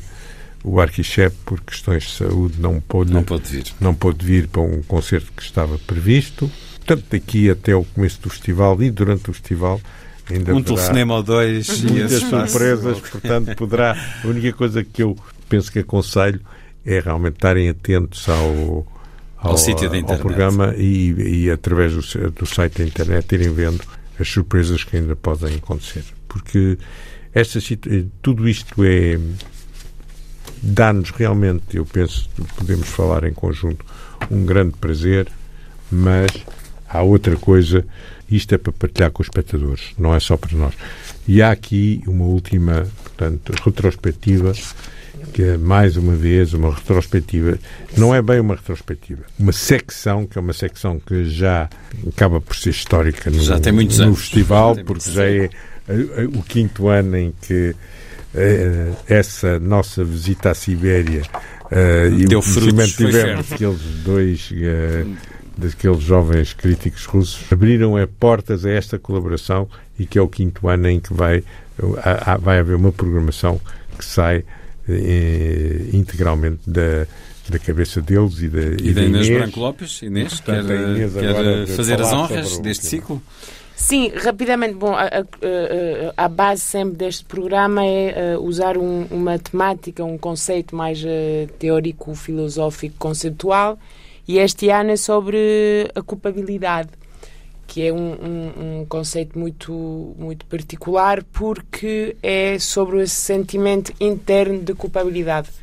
E, um, e o cinema é uma. Acho que também foi sempre visitado pela essa questão é pela sente, bom, a humanidade sempre, desde uh, nas questões de sociais como de amor ou como de relações, sempre a culpabilidade é um é um sentimento que está cá. É muito humano, é? É humano, yeah. e então uh, fizemos uma, temos sete sessões com filmes uh, bastante diferentes que revisitam esse conceito de forma muito particular. Vamos ter uma, uma estreia um, que é do filme Labyrinth of Cinema, que é a primeira vez que vai se ver numa sala de cinema em Portugal, que é do Nobuhiko Obayashi. Um, vamos ter também uh, um filme do Bergman, evidentemente, que acho que é um realizador que uh, a sua própria obra cinematográfica poderia uh, servir para fazer uma, um, um ciclo sobre a culpabilidade. Acho que é o, o mais representante, mas em também... Busca da Verdade é o filme que vamos poder é. ver no dia 10 de novembro. Vamos ter também uma sessão que é relacionada com a culpabilidade alemã, alemã de uma certa forma, com dois filmes que é do O Bund Canal do Thomas Arlan e Notre Nazi do Kramer, que o Paulo pode falar um bocadinho mais da relação entre o, os dois filmes. Não, isso quer dizer, o Thomas Arlan era, era, é, o, é o realizador conhecido da, do Torre Bela e é o filho, era o filho do Veit Arlan, que era o, o cineasta oficial do nazi. regime nazi. E depois do Torre Bela, ele uh, havia sempre aquela aquela má consciência que ele teve, ele deu o tempo todo e fez um filme, o Vundo Canal, e ao mesmo tempo que ele fazia um filme do um canal sobre o nazismo, uh, uh, logicamente o Robert Kramer, que com o seu lado uh, americano, se pode dizer, e que no fundo o Thomas Harlan o intrigava, quer dizer, de uma maneira muito muito particular, porque não percebia o que é que aquele personagem do, do Arlan o escapava sempre. E então fez um filme e, sobre é, ele, inspirado. Não, resolveu, uh, pediu autorização para filmar enquanto, enquanto ele, uh, pronto, preparava e rodava o filme. E daí nasceu o, o, o, o filme chamado Notre Nazi, que é um olhar muito... Externo sobre a culpabilidade sobre própria a culpa, do, do Thomas Arlan. Portanto, há, há ali um jogo em que eu por acaso nunca vi o Nota Nazi porque uh, de uma certa maneira não sei se penso que o Kramer nunca percebeu o Thomas Harlan, mas isso é outra história. e os dois mas... filmes foram no início pensados para, passar, para ver-se juntos, depois houve lá uma, uma situação entre os dois, mas vai ser também uma oportunidade, vamos ter as duas sessões seguidas uma da outra, então vai ser uma oportunidade única de ver os dois filmes uh, seguir um ao outro e depois ter uma, uma, um diálogo e uma conversa sobre, sobre isso. Bom, e temos também uh, outros filmes, de um da Camille Biops, que é o Funding Christa, Uh, vamos ter também um filme Vanda, o filme Vanda de Bárbara Loden. Isso é um clássico. Um é? clássico, mas bom, em resumo, são sempre filmes que uh, são muito raros uh, no dia a dia de poder ver no cinema. São filmes que ou foram esquecidos, que não, não se dá a publicidade adequada hoje em dia, e então fazemos esse trabalho de dar a possibilidade ao público de descobrir. Uh, essas. Eu se posso aconselhar aos espectadores a verem um filme do I Am Guilty e a seguir uma comédia do Jim Carrey. Mas eu não sei o que é que é mais negro, se é o filme ou se é a comédia do Jim Carrey. Que isso é que é um interesse. É que eu não percebo qual é que é o olhar mais, mais pessimista, qual é que é. Assim, mais... São experiências que se podem conseguir nas relações que se criam entre os filmes, mas não só, entre os filmes e as muitas outras propostas de diferentes artes e do pensamento que o Lisbon and Sintra Film Festival propõe nesta 16ª edição. Começa dia 10 eh, e prolonga-se até dia 20. São 10 dias em que há muito uh, que vale a pena Mas não, ver não e são tantos filmes como isso. Este ano nós vamos passar no meio... Agora, achamos que cada um dos filmes nós podemos falar deles. Isso para nós é que é importante, é a grande diferença. Não há aqui um, um, um colecionar de filmes, há realmente cada um dos filmes tem a sua presença eh, justificada para nós, hum. do nosso ponto de vista, no festival. São cerca de 80 filmes, portanto, não é daqueles mega festivais em que, a certa altura, tudo pode passar. Há uma verdadeira escolha, não é, não é um encher, eh, como é que se diz, eh, espaço. Também a vantagem, não temos muito espaço, só temos o Tivoli, temos o Cinema Nimas e temos também o Olga Cadaval, portanto, não há também muito espaço, o que nos obriga também a fazer uma escolha bastante eh, criteriosa daquilo que queremos mostrar e daquilo que é importante para, eh, para nós e, que, e com a responsabilidade que temos de, de, organizar um festival.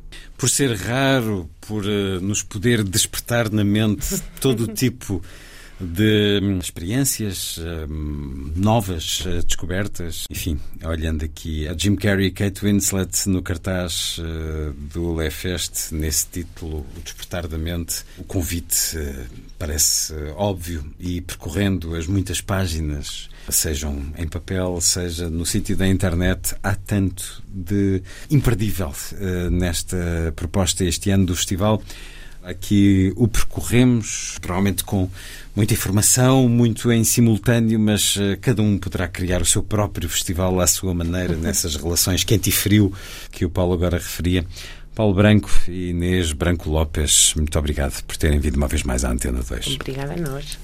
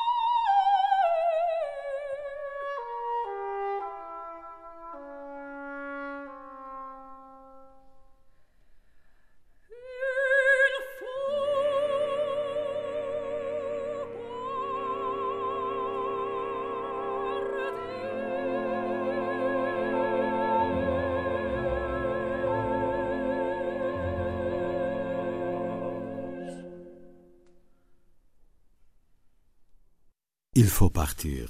A ópera A Filha do Regimento, de Gaetano Donizetti, escrita em Paris e dada a conhecer em 1840. Aqui, na leitura da soprano norte-americana de Nova Orleans, filha de cubanos, Lisette Oropesa, com a Dresdner Philharmonie, direção do também italiano Corrado Rovares.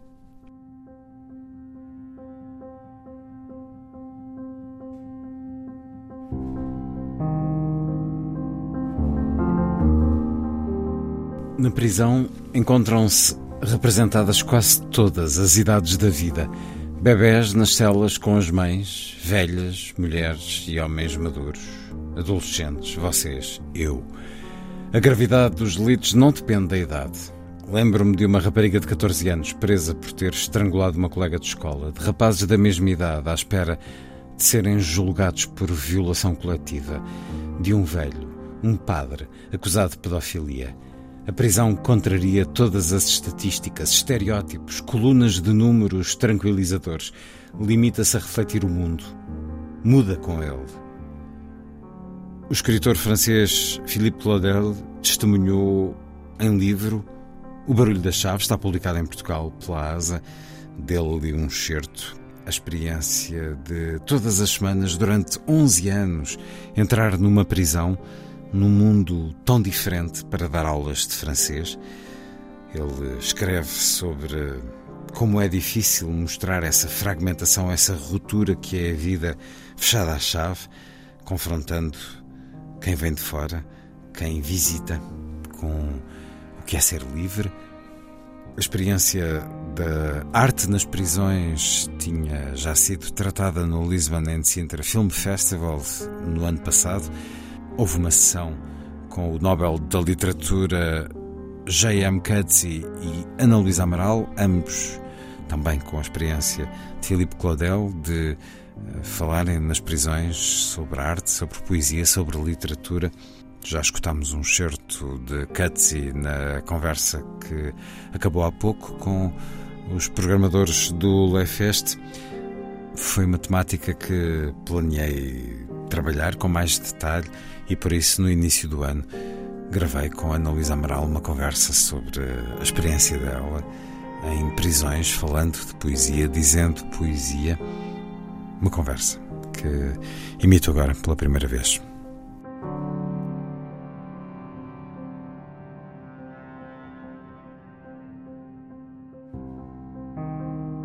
Ana, o que é que ele levou a dizer poesia, a trabalhar com poesia em prisões? Olha, Luís, foram dois desafios que tive. O primeiro veio uh, da Biblioteca Almeida Garrete, da MAG, Biblioteca Municipal Almeida Garrete, aqui do Porto, e, eu fui para uma prisão uh, que é a prisão da Polícia Judiciária. Portanto, não é a prisão de Custóias, é uma prisão especial, digamos assim, onde há, uh, que, tem à sua que tinha à sua frente, pelo menos até há três anos e meio, agora não sei, a direto, era uma mulher a dirigir a prisão, muito simpática, de resto. E, e a prisão não tem muitos presos, hum. sobretudo os presos que lá estão, os detidos, melhor dizendo, não é? Daquela prisão são detidos, uh, estão naquela prisão para sua proteção. Ou seja, crimes particularmente delicados que podem crimes pôr em risco a vida exatamente. dos criminosos perante os outros exatamente, presos. Exatamente. Como, por exemplo, crimes de índole sexual, abuso de crianças, uh, coisas deste tipo. Hum. Pedófilos, pedófilo é outra coisa, mas abuso de menores. Hum. E sabia, di uh, sabia disso quando aceitou o convite? Sabia, sabia, sabia, sabia. Sabia disso. Agora, eu. eu não lhe interessou não... a natureza dos crimes tanto nesse momento como depois ao longo do trabalho. Nunca quis saber que crime não, cometeram quem era. Não, presos. não, não queria saber quem era. Isso não. Sobretudo, sobretudo esses, quer dizer, porque havia crimes, por exemplo, aqueles chamados crimes de colorinho branco, não é? Ou seja, crimes de desvio de dinheiro, etc. Eu não sei porque é que as pessoas estavam ali, hum, penso também por, por sua proteção, para, por autoproteção, o chamado crime de colorinho branco e também assassinos. Por exemplo, havia um rapaz, havia um jovem que tinha assassinado o pai. Eu sabia só que era jovem, mas não sabia quem era, e sobretudo os crimes de índole, de abuso de crianças, de abuso de menores, eu esses, sobretudo, eu não quis saber não quis mesmo saber quem eram as pessoas, porque é uma área para mim muito complicada, não é? E, e eu temia que depois isso me influenciasse. No trabalho. A minha relação. A minha relação. Há duas pessoas a quem que eu tenho que citar. A Maria João Sampaio, na altura a diretora da Biblioteca eh, Municipal Almeida Garrete, já não é ela, agora é Inês Vila, na altura era Maria João Sampaio e a Ana Luísa Ramos, que de facto era uma pessoa fabulosa. Hum. Portanto, e esse projeto trabalho... partiu delas ou pediram-lhe que concebesse algum tipo de intervenção à volta da poesia? Não, não, em que é não, que consistia exatamente o trabalho a que se propunham? Delas, uma das vezes falei sobre a Sofia de Melbreiner, sobretudo, hum. Da poesia de Sofia, a poesia e, a, e, a, e, a, e as pessoas, portanto, os detidos iam. Portanto, era uh, uma e eu- sala com uma assistência e a Ana apresentava um, um poeta. Era na biblioteca da prisão. Era na biblioteca da prisão, que era uma sala, eh, enfim, sei lá, 20 e tal metros quadrados, não muito grande, eh, 30 talvez, eh, onde há livros, onde há DVDs, porque as pessoas. Muitos livros, Não, não muitos, não. Infelizmente não. uma estante. Infelizmente não muitos livros, estantes, estantes, mais do que uma estante com livros. E eh, eu fui falar de poesia no geral, não é? Mas primeira sessão foi Sofia de Melbreiner? Já não me recordo se a Muito primeira bem. sessão foi a, Sofia, foi a minha poesia. Pronto. Muito bem. Quantas E pessoas depois- mais, mais ou menos estavam na sala? Já à volta de 20. As pessoas vão, eh, são completamente Livres de ir, de comparecer. livres de comparecer, portanto, eh, ninguém é obrigado a a ir àquelas sessões.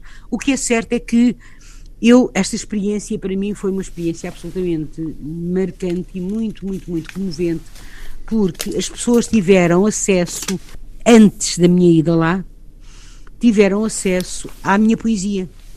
E tiveram acesso ao livro Inversos, que é um livro, como sabe, que é Poesia Reunida, Uhum. de 90 a 2010, que tem 700 páginas. E mais do que uma pessoa tinha lido todo o livro. Todo.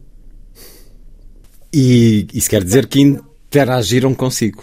Lhe colocaram questões, claro. citaram Claro, poemas. claro, claro. Havia, claro, é, é- é, é curio- é curioso também porque a pessoa não sabe muito bem, por exemplo, cada vez, cada vez que eu falava na palavra liberdade, eu própria, sabe, retraía-me um bocadinho, pensava, meu Deus, eu se calhar não devo eh, estar a falar nesta palavra. Há pessoas que têm duas horas por dia, uma hora de manhã, uma hora de tarde, o direito de passearem Ao ar livre. receberem, de receberem o sol, não é? E olha que havia lá, e há lá pessoas que estavam, que não estavam por meses, não é? Não, não tinham apanhado penas de meses, mas sim de anos. Portanto, Confessou-lhes esse receio, essa delicadeza? Não, não, a eles não, não disse, não disse. Tive algum pudor, não é? Agora, é curioso, um poema que eu tenho, um poema antigo que eu tenho, chama-se Estudo sobre a Liberdade. E é um poema que diz assim: o meu polegar esquerdo a saltar de espasmos.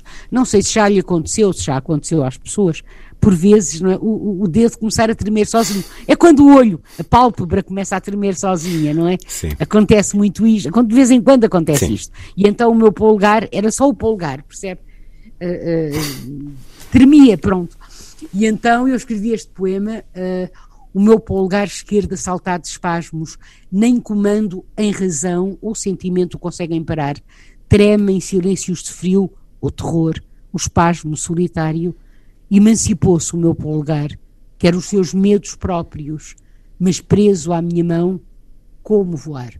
E eu recordo-me que este poema, por exemplo, foi um poema que lhes disse muito. Causou-lhes sorrisos ou outro tipo de Eh, eh, reações? não, eu não sei, reações, eu não sei se tinha a ver com a questão da liberdade, sabe? Com a questão da liberdade. E esta ideia do preso, de estar preso, etc., não é? Portanto, e de o polegar não se conseguir tornar independente da mão, não é? Então, uh, falava para esse grupo de Falei, presos falei. e no final, uh, como é que era? Perguntas, respostas, No final, desafios? perguntas. As pessoas que faziam- perguntas? As pessoas faziam perguntas, por exemplo, quando é que escreveu o poema tal, porque é que escreveu o poema tal, as perguntas normais, Hum. as, as mesmas perguntas que, se eu estiver numa sessão sobre poesia, as pessoas costumam fazer, Hum. não é? Como é que a Ana Luísa, como é que escreve, por exemplo, não é? Ah, tratavam-me, é curioso, por Soutora. ou por professora. E eu dizia, não, não, tratem por Ana Luísa. E depois alguém me disse, já não me recordo exatamente quem, deixe, deixe, deixe, que assim melhor e tal. Então eles eram muito delicados, muito delicados, mas mesmo pessoas muito delicadas, e perguntavam-me coisas do tipo, quando é que escreveu este poema? Testamento, por exemplo, foi um poema também, um poema escrito à minha uhum. filha, não é? Uh, vou partir de avião. Aquele poema foi um poema também que foi referido várias vezes por vários. Que já o tinham lido previamente. Que já o tinham lido previamente, uhum. é? Como digo, havia dois que tinham lido a Poesia Reunida uhum. toda. É certo que, repare, eles não podem ter computadores no, no, no, nas celas, não é? De facto, os livros é... acabam por ser um escape para esse tempo que certamente é difícil de passar. De alguma forma havia a intenção de os desafiar a escrever? Não, não, ainda não, mas eu por acaso um dia destes vou falar com a Biblioteca Almeida Garrete e, ou aqui com a Biblioteca de Matosinhos, porque eu Flor também fui. Esse foi o primeiro, Flor Belas Bank, exatamente. Esse foi o primeiro, portanto, fui ao, ao, ao, à Polícia Judiciária no Porto e eram homens só. Eram, portanto, era uma prisão de homens, uhum. só de homens. E depois fui aqui a Custóias, à prisão de mulheres, à prisão feminina, uhum. e é hum. uma experiência completamente diferente. Então, de que forma? Completamente diferente. Olha, para já. Uh, e agora, noto que eu sou feminista, não é? Portanto, aquela não ideia de. Notar. Já sei, não, não, não é isso. Mas aquela questão da emoção e não sei o quê, Sim. das mulheres e, e a razão dos homens, enfim, a mim nunca me fez muito sentido. Mas o que é certo é que uh, entre as mulheres e com as mulheres, uh, o tema mais falado, mais tratado, mais trabalhado, uh, eram os filhos. Era o tema que elas mais traziam, sabe? As saudades que tinham dos filhos. Aí era mais gente. A proposta era a mesma, falar de, da sua poesia? Eu ali falei da minha poesia, falei dos livros para a infância também, falei da Tempestade, falei da história da Aranha Leopoldina, uh, e, e, as pessoas, e as, e as, mulheres, não é, com quem eu falei, realmente, uh, uma delas, aliás, tinha escrito um livro para crianças, muito bonito de resto, e, e as pessoas, agora, o tipo de diálogo realmente era muito centrado na questão das famílias, nas famílias, sobretudo. As aquilo, famílias, aquilo que é mais filhos, estruturante. Exatamente, as famílias, os filhos, o que se tinha deixado, não é? E aquilo que se queria ter outra vez. Embora, como digo, uh, os homens também falassem dos filhos, mas não com aquela, uh, não sei, inclusivamente com uma emoção muito, muito à flor da pele, sabe? Porque as pessoas choravam, eu chorava também, enfim, foi assim uma coisa muito. Ao ler os poemas, ao ouvir os poemas, ou ao, na ao conversa? Ao falarmos sobre as crianças, ao falarmos, perguntaram-me, por exemplo, a primeira coisa que me perguntaram foi se eu tinha filhos. Eu hum. disse que sim, claro, tinha uma filha. Quando li o testamento, quando li novamente o testamento, quando li um pouco só de Goya, porque aí as pessoas não tiveram, não tinham tido acesso aos poemas, carta à minha filha, de facto as pessoas choraram, percebe? Foi muito, foi muito foi muito impactante, não é? Porque realmente Luís é um é, é, é, é muito impressionante, não é? Quer dizer, nós não damos o valor a, a esta coisa de se, se, me apetecer agora. Eu saio e vou aqui ao meu jardim. Hum apesar dos dias é? que, que atravessamos, se falar muito de prisões e prisões domiciliárias, e, tá bem, uh, mas, nós não nos concebemos eh, nessas situações porque a vida é assim, só quando passamos por elas. Mas estava a dizer que equacionava, porventura, um dia propor algo mais neste âmbito, Escrevi, com tal, sim, sim, dentro do mesmo género. Talvez uma ou... Não, talvez uma sessão de escrita. De escrita, de desafio à escrita. Não houve, desafio à escrita. Não houve numa prisão ou noutra quem lhe pedisse conselhos de escrita? Não, não, uhum. não, não houve. Mas, mas como digo, houve uma senhora que me veio oferecer um livro que ela tinha escrito. Já tinha escrito já tinha escrito, é, é, um livro mais uma vez centrado nos filhos, centrado na, na, na, nas emoções, centrado na casa, na família, sabe? E, eu, eu, eu acho que talvez pudesse, por exemplo, não sei, dar-lhes, imagine, uh, uma palavra, céu. Hum. E a partir daí. Céu mar, vamos imaginar, céu, mar, azul. E a partir daí construir. As pessoas fazerem um poema. Um testemunho que gravei no início do ano com Ana Luísa Amaral e que partilho agora pela primeira vez na rádio. Ana Luísa Amaral tinha estado com o Nobel J.M. Coetzee no Lisbon and Sintra Film Festival, justamente a partilharem estas experiências de levar a arte às prisões. Sobre isso um, ehm, se falou também neste programa com Paulo Branco e Inês Branco Lopes, que participou também em diferentes projetos deste género. Romper as grades será na edição deste ano do Lefest, a área central de debate eh, à volta de diferentes artes também, temática que planeei trabalhar com maior detalhe. Daí ter feito esta conversa com a Ana Luísa Amaral, que agora se escutou. O Lefest Lisbon and Sintra Film Festival começa na próxima quinta-feira. Daqui a pouco, Lilliput, o pequeno grande mundo dos livros para os mais novos. Sandy Gageiro conversa com Frederico Lourenço.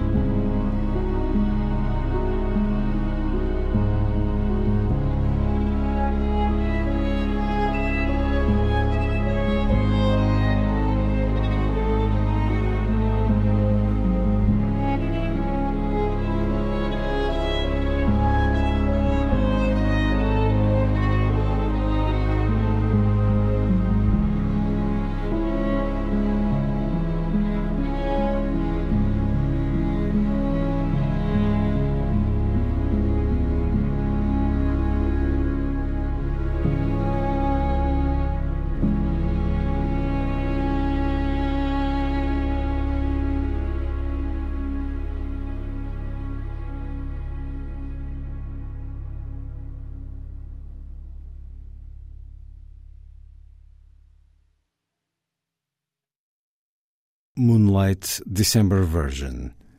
Uma singular leitura, um arranjo para violino do primeiro andamento da Sonata ao Luar de Beethoven, na interpretação da norueguesa Mary Samuelson.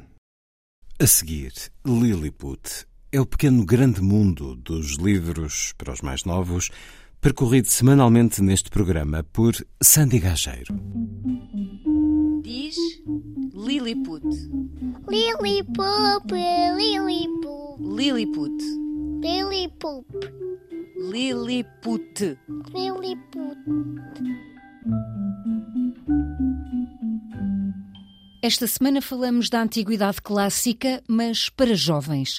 O escritor, tradutor e professor universitário Frederico Lourenço falou com Lilliput sobre a experiência de traduzir a Odisseia e a Ilíada para adolescentes. A primeira ideia foi de fazer a Odisseia para jovens, porque eu lembrava-me de quando eu era criança de uma prima do meu pai me ter oferecido uma adaptação para jovens, crianças da Odisseia.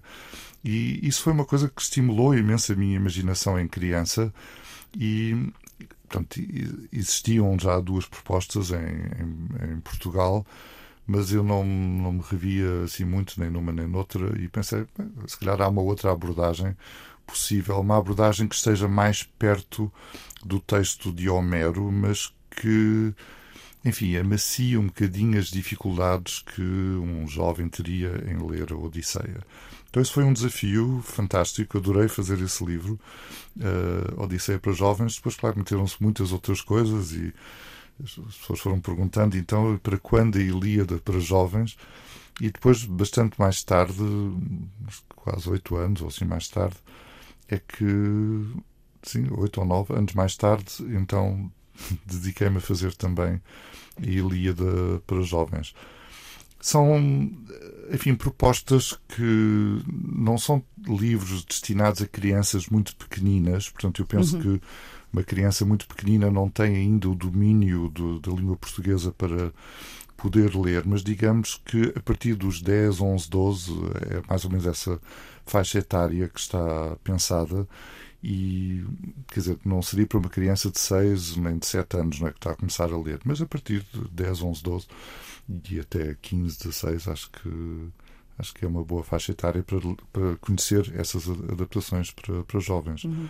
Entretanto, saiu, saiu também de um, de um colega meu da Universidade de Coimbra, agora já reformado, Dr. Carlos André, uma adaptação da Ineida também para, para jovens, que eu acho uhum. que ficou fantasticamente bem feita. Eu acho que com esses três livros, portanto, Ilíada, Odisseia e Eneida, de Virgílio, que os adolescentes têm uma porta de entrada na cultura da antiguidade clássica, que é muito importante. Foi, foi um exercício estimulante para si pensar em adaptar para pessoas tão novas, não é? está habituada a, a, lidar, habituada a lidar com um público mais velho, não é? Sim. Uh, foi um exercício uh, estimulante? Sim, sim, foi muito estimulante. Sim, foi, foi, quer dizer, foi difícil porque não é fácil para uma pessoa.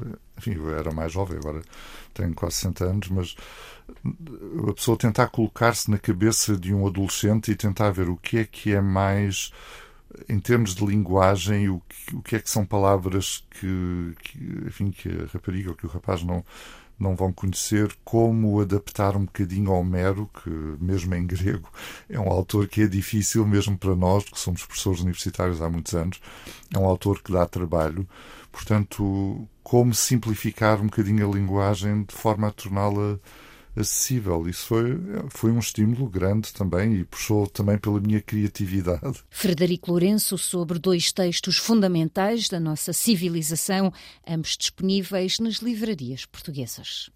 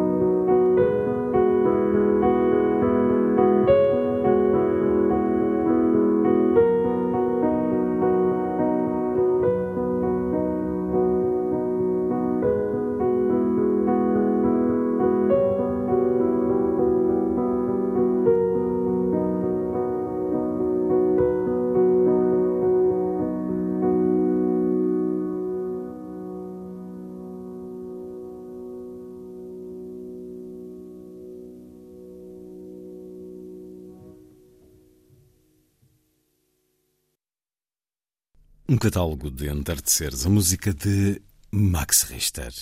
Foi a força das coisas. Assim, obrigado por estar com a rádio. Bom dia, bom fim de semana.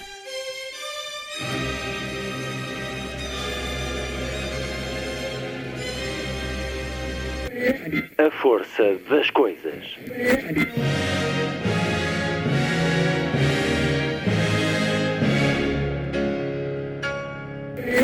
Welcome to the 109th last night of the proms.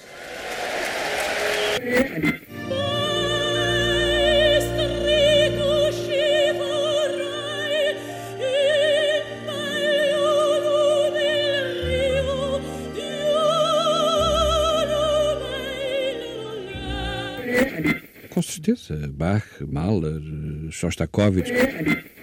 Programa de Luís Caetano.